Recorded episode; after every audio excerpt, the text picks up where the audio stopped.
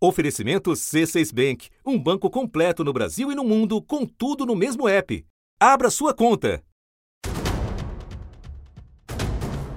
Mas agora tudo interrompido aqui no Congresso americano, eles todos ali tomando a escadaria do Capitólio e com informações que eles estão tentando invadir aqui o Capitólio. Olha o que está acontecendo aqui agora. Olha os atiradores de elite chegando aqui agora num dos, num dos corredores aqui do subterrâneo do Congresso americano. Eles acabaram de entrar também correndo.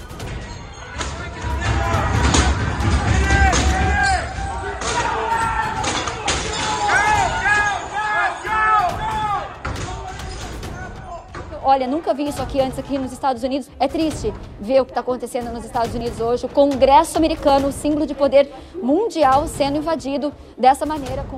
Em dois séculos e meio do experimento democrático americano, nunca houve uma transição como esta. Geralmente é uma sessão protocolar. O vice-presidente lê o resultado das urnas de cada estado, os parlamentares concordam e bola para frente. Mas esse ano todo mundo sabia que seria diferente. O deputado Paul Gosar, republicano, fez a primeira objeção, apoiado pelo senador Ted Cruz. Alegou que os votos do Estado foram irregulares.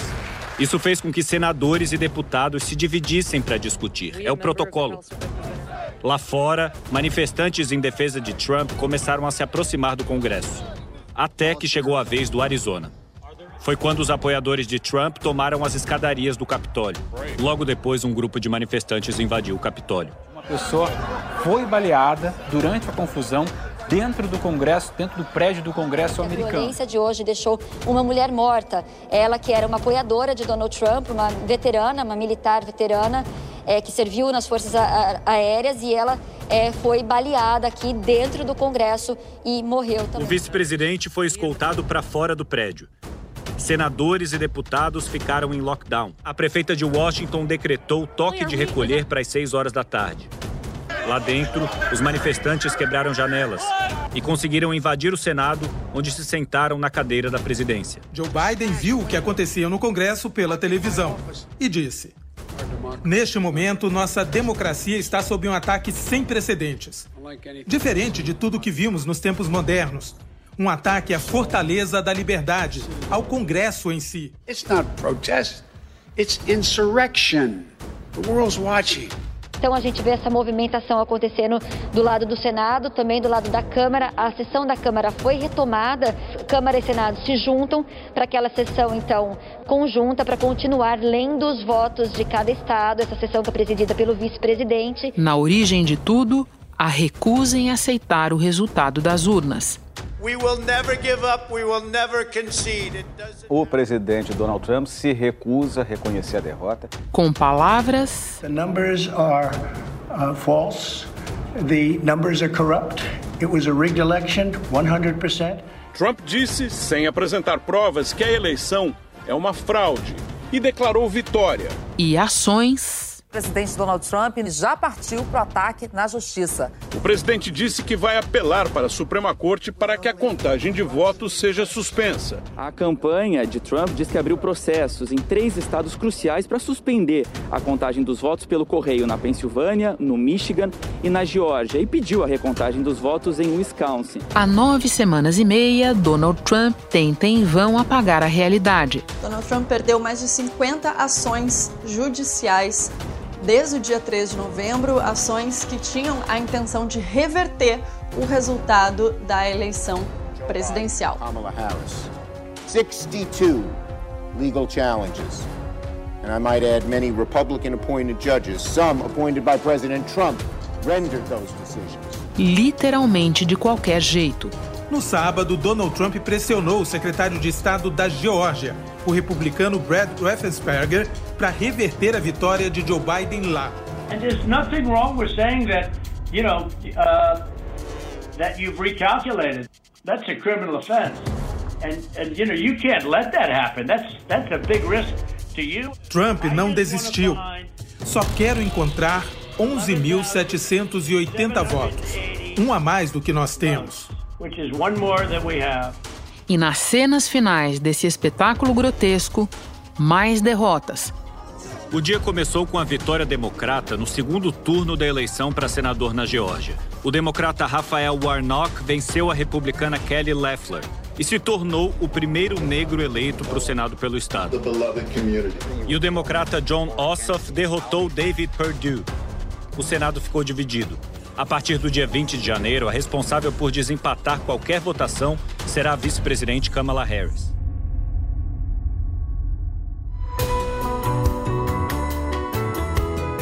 Da redação do G1, eu sou Renata Loprete e o assunto hoje é a invasão no Congresso americano por uma turba apoiadora de Donald Trump em seus últimos dias na Casa Branca.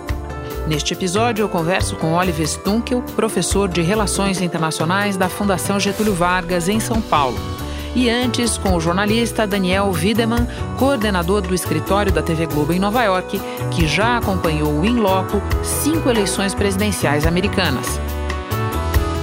Quinta-feira, 7 de janeiro.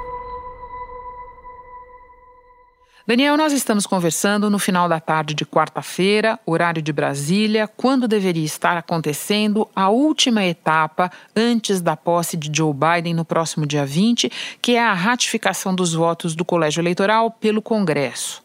Não aconteceu diante de todo o tumulto que nós vimos. E quando ela finalmente acontecer, eu te pergunto, vai faltar ainda algum outro evento no qual Donald Trump pode se apoiar para tentar evitar a sucessão? Aliás, ele vai comparecer à posse do sucessor? Ninguém sabe ao certo se o Trump vai ou não vai estar na posse do dia 20. O que a gente pode afirmar com certeza é que Joe Biden vai sim tomar posse né, nas, nas escadarias do Capitólio no dia 20 de janeiro, com ou sem a presença de Donald Trump. There's never, ever, ever, ever, ever been a thing we've tried to do We've done it together. We've not been able to do it. So, President Trump, step up. A minha aposta é de várias pessoas ouvindo que o Donald Trump vem dizendo que é a promessa de que não vai aceitar nunca, literalmente nunca, a vitória do Biden, é que ele não vai estar tá lá é, aparecendo junto com o Biden como o antecessor Barack Obama fez em 2016 e, na verdade, como todos os presidentes fizeram é, desde do século XIX, né? Faz mais de 150 anos que você não tem uma situação dessa onde um presidente da República não comparece à posse do próximo. Né? Qual foi o último, Daniel? Foi o Andrew Johnson. Uau! Vocês teriam uma ideia, depois da Guerra Civil, foi o Andrew Johnson com Ulysses Grant. Agora, Daniel, voltando à primeira parte da minha pergunta, você vê margem para alguma outra manobra ainda? Não, não tem margem para nenhuma manobra. Na verdade, até hoje, Renato, que a gente está vendo esse 6 de janeiro, né, que é uma data prevista na Constituição, que é a data é, como você bem disse, é uma formalidade, né? Para você. O que, que, que, é para estar tá acontecendo hoje normalmente? Você conta os votos do colégio eleitoral, né? 538 votos, você conta esses votos e aí o Congresso é, ratifica a vitória. É, o que a gente está vendo aqui é um grande teatro, na realidade, um teatro político, como a política né, muitas vezes é, é, esse teatro, tem muito a ver com a mensagem que é, que é dada.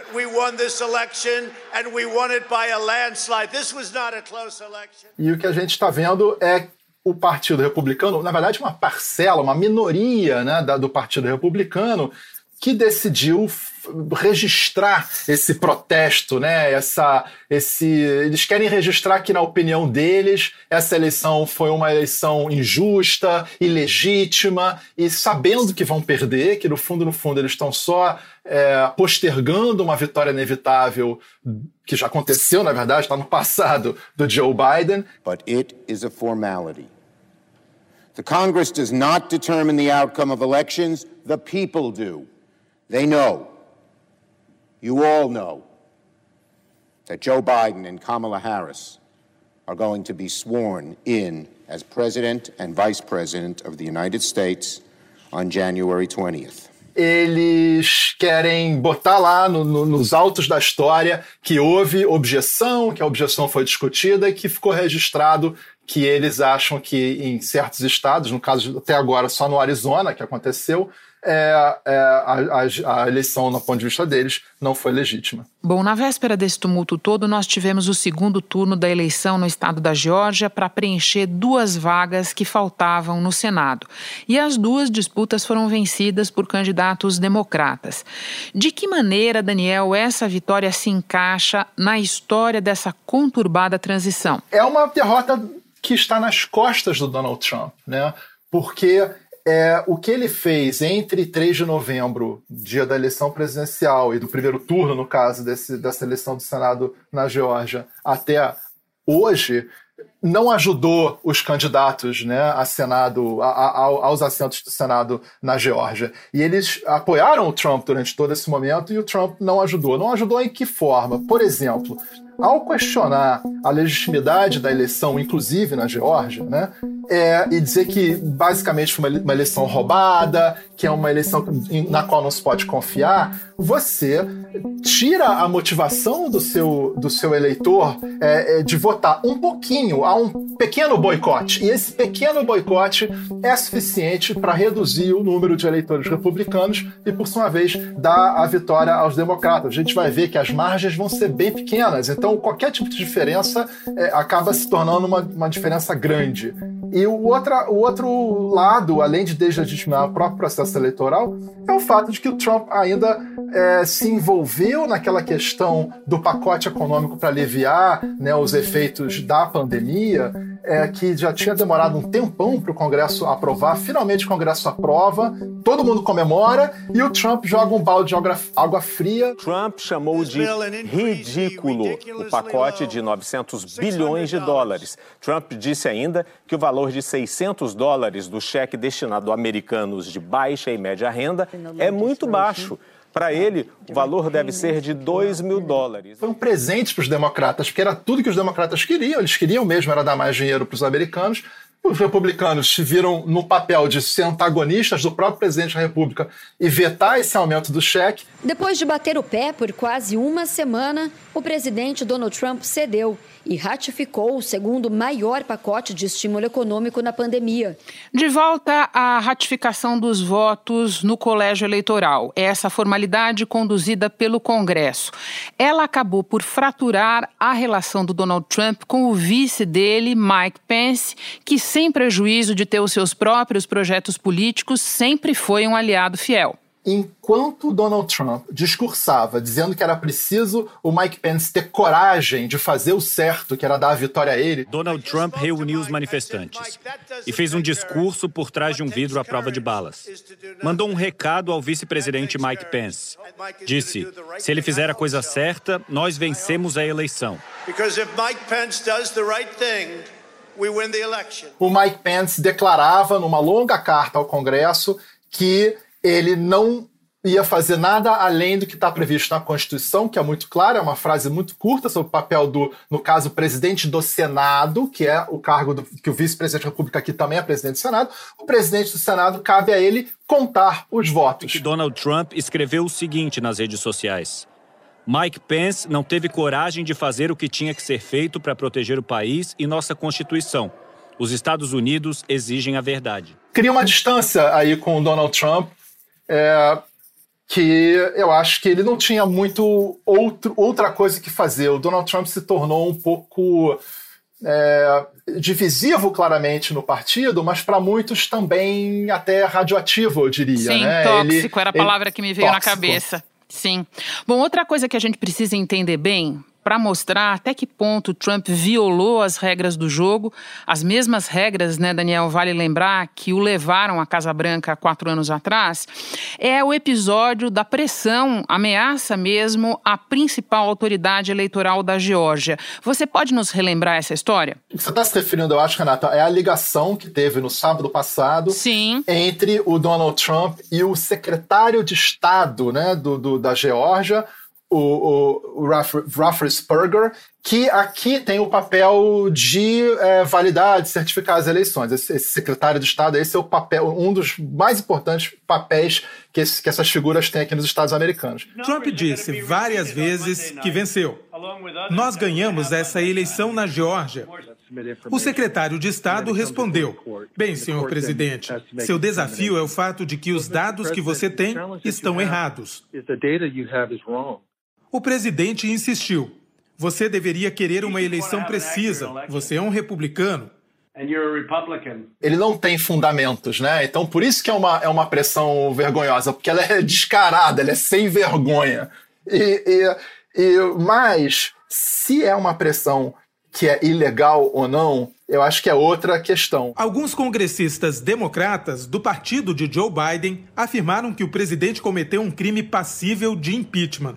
E até políticos do Partido Republicano criticaram a atitude do presidente. Certamente ela pode ser antiética é, e imoral nesse sentido. Ela, é, ela, quebra o decoro, principalmente o decoro de um presidente da República. Tá?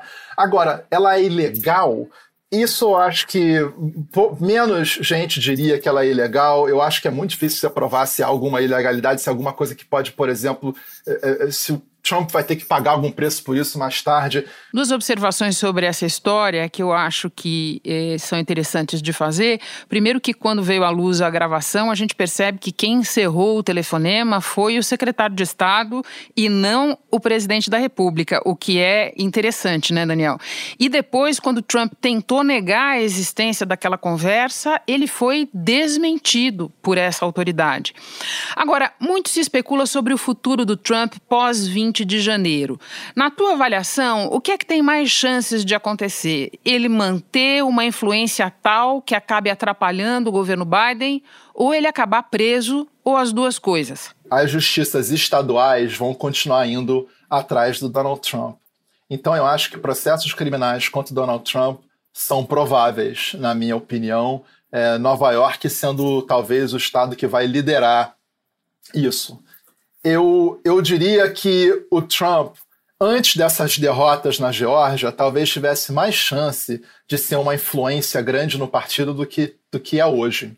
Eu acho que ele está perdendo cada vez mais. Ele tá, eles estão dando corda para o Trump e o Trump está se enforcando. A gente está vendo não só o fato dele ter sido derrotado na Geórgia de novo, o que está acontecendo, é, as confusões que estão acontecendo agora em relação à, à, eleição americana, que são alimentadas pelo Trump, todo esse incêndio que ele está alimentando, eu acho que está tirando a legitimidade cada vez mais do Partido Republicano, está causando uma ruptura dentro do Partido Republicano, está forçando os republicanos a escolherem um lado ou outro, e acho que vai ser uma minoria que vai estar do lado dele. Apesar da gente ter tido esse número incrível de 74 milhões de americanos votando no Trump, eu acho que aos poucos, ou cada vez mais, esses americanos vão é, se distanciar do presidente. I know your pain, I know you're hurt.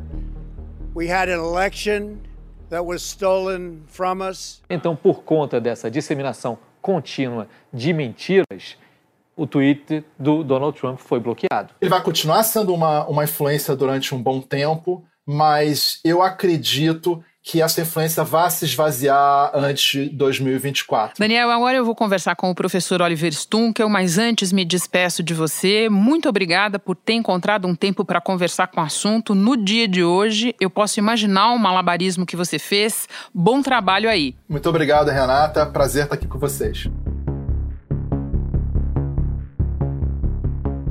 Oliver, com a derrota para Joe Biden e tudo, Trump ainda é de longe a figura mais popular do Partido Republicano.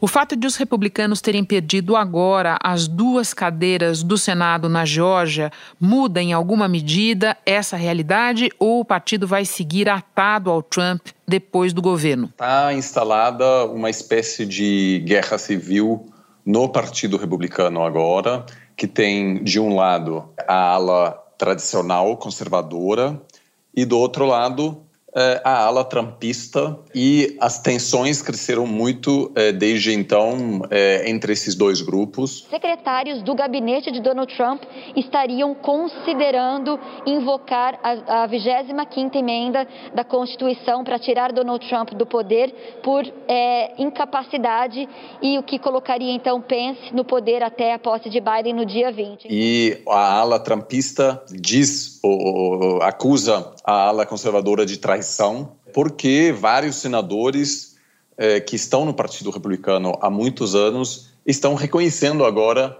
a vitória de Biden. Na reunião dos senadores, o líder da maioria republicana no Senado, Mitch McConnell, contrariou Trump. Disse que tem a obrigação de seguir a Constituição e que a pandemia impôs mudanças, mas que não há nada, em nenhum lugar, que prove a ilegalidade em escala maciça que teria mudado o resultado da eleição. A derrota dos dois candidatos republicanos ao Senado na Geórgia tende a enfraquecer a ala trumpista, porque há evidências de que as alegações de fraude eh, divulgadas pelo presidente Trump afetaram negativamente as chances dos candidatos republicanos na Geórgia, porque havia vários eleitores republicanos que, achando que as eleições não seriam livres e limpas, acabaram não votando. É, agora, será uma batalha aí ao longo dos próximos anos que também vai definir quem será o próximo candidato à presidência dos republicanos em 2024. Esse quadro de guerra civil no partido que você descreve, é, como é que se encaixa nele a fratura entre Trump e o vice-presidente Mike Pence agora na reta final do governo? O Mike Pence tem ambições é, políticas dele, ele está pensando em é, se candidatar é, à presidência daqui a quatro anos e ele faz um cálculo político, né? Não tem nada a ver com, vamos dizer, as convicções dele, mas ele está percebendo talvez que a ala trumpista está indo longe demais. The world will again witness the resilience and strength of our democracy. The elected representatives of the people of the United States have assembled again on the very same day to support and defend the Constitution of the United States o impacto negativo que o comportamento do presidente pode ter agora pode dificultar as chances do Partido Republicano. Há algumas evidências disso, porque na Geórgia, de novo, né, é, é, houve uma vitória histórica dos democratas, em parte é, porque é, os eleitores puniram também o comportamento do presidente. Então, é, há agora alguns primeiros sinais de que os caciques do Partido Republicano vão abandonar o presidente. O mesmo aconteceu com Mitch McConnell, um dos eh, senadores mais poderosos e o, o, líder da maioria, até agora a maioria no Senado, que também hoje deixou claro que é inaceitável eh, o comportamento do presidente e que Biden será o próximo presidente dos Estados Unidos. We're debating a step that has never been taken in American history. I will vote to respect the people's decision and defend our system of government as we know it. Vamos, daqui a dois anos, nas eleições eh, para o Senado e para o Congresso, ver vários eh, candidatos trumpistas que vão nas primárias do Partido Republicano desafiar eh, candidatos incumbentes da ala tradicional. E a partir disso vai se decidir quem vai vencer esse conflito interno no Partido Republicano. Ainda falando dos resultados na Geórgia, eu quero investigar o impacto no campo adversário. Muitos vinham prevendo para Joe Biden uma presidência fraca, comprometida já na largada pelo fato de que uma parcela expressiva dos americanos acredita na fábula de que a eleição foi fraudada. Eu sei que são instâncias diferentes, o eleitorado e o Congresso, mas até que ponto a conquista da maioria no Senado reverte esse diagnóstico? Bom, a maioria no Senado para os democratas muda muita coisa, porque eh, nos Estados Unidos é preciso ter aprovação do Senado para indicação de ministros eh, no gabinete de Biden, de juízes, e não só da Suprema Corte, mas de todas as instâncias superiores. Então, eh, com a maioria nas mãos dos republicanos, Biden teria que negociar o tempo todo e seria difícil propor e implementar projetos mais ousados. Agora, com a maioria dos uh, de democratas no Senado, muda completamente o cenário e, a princípio, será possível governar com muito mais facilidade. É claro que é uma pequena maioria, isso quer dizer que Biden vai precisar sempre de todos os senadores democratas para aprovar seus projetos, mesmo os senadores mais conservadores. Então, o Biden quer ser um presidente do centro, o projeto político dele é restabelecer o centro político, ele quer ser visto como um líder de união. Então, eu acho que a gente não vai ver aí uma política radicalizada, mas uma busca de restabelecer o diálogo com a ala mais moderada do Partido Republicano. A liderança dos Estados Unidos no mundo, você escreve bastante sobre isso, vem sendo minada há muito tempo e o governo Trump acelerou esse processo. Em que medida essa transição enlouquecida, que no passado só seria imaginável numa república de bananas, para usar uma gíria antiga, joga mais água nesse moinho? Bom, claramente a crise interna pela qual os Estados Unidos está passando enfraquece a voz do presidente americano. Né? E a gente vê isso claramente com a decisão dos europeus em ratificar de última hora, poucas semanas antes da posse de Biden, um tratado de investimentos com os chineses. Os americanos se opuseram é, a essa decisão. O futuro chanceler de Biden pediu para aguardar e foi ignorado. Por quê? Porque os europeus sabem que daqui a quatro anos uma pessoa como Trump pode voltar ao poder. Eles não confiam mais nos Estados Unidos como é era o caso antes de Trump. Então a Europa está pensando já como o continente consegue se defender, defender os seus interesses sem o apoio dos Estados Unidos. Então isso, a, a volatilidade, a instabilidade é, política nos Estados Unidos também vai requerer muita atenção do presidente. Para poder projetar a influência de um país, é preciso ter uma situação estável em casa. Mas agora, com essa volatilidade instalada, que pode ser o novo normal, o presidente Biden vai ter que dedicar muito tempo e energia para pacificar a situação interna isso reduz o tempo que ele pode dedicar a assuntos internacionais. E para terminar, eu quero te perguntar se você considera pertinente também uma outra leitura.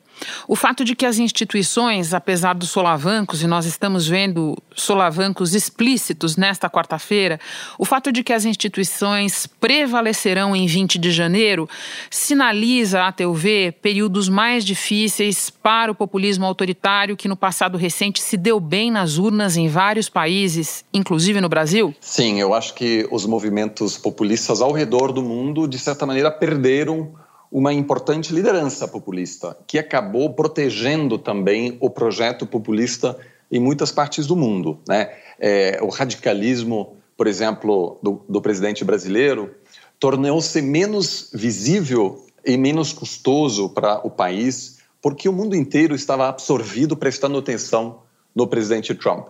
Isso agora vai mudar, inclusive o presidente Biden vai tentar reafirmar a estabilidade americana por meio da, da, promoção e defesa da democracia no exterior. Então, isso sim vai complicar é, a vida dos populistas ao redor do mundo, não só na Europa, também na América Latina e em outras partes.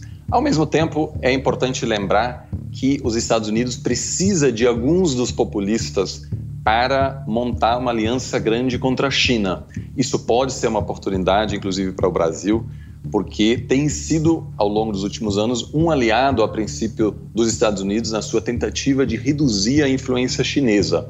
Então, é preciso analisar essa situação de caso a caso, porque quando o país, a parceria com um certo país, é, for útil para outros interesses dos Estados Unidos, aí a questão do populista ou não ser populista não terá tanto impacto e os Estados Unidos vai querer estabelecer essa parceria. Oliver, muito obrigada pela conversa. Uma alegria ter você novamente no assunto. Bom trabalho aí. Obrigado. Este foi o assunto podcast diário disponível no G1 e também no Google Podcasts, Apple Podcasts, Spotify, Castbox, Deezer, Amazon Music. Nas plataformas digitais de áudio dá para seguir a gente e assim não perder nenhum episódio. Eu sou Renata Loprete e fico por aqui. Até o próximo assunto.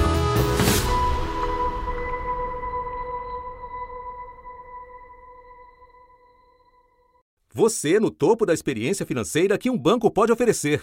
Escolha um banco completo no Brasil e em qualquer lugar do mundo. Abra sua conta no C6 Bank.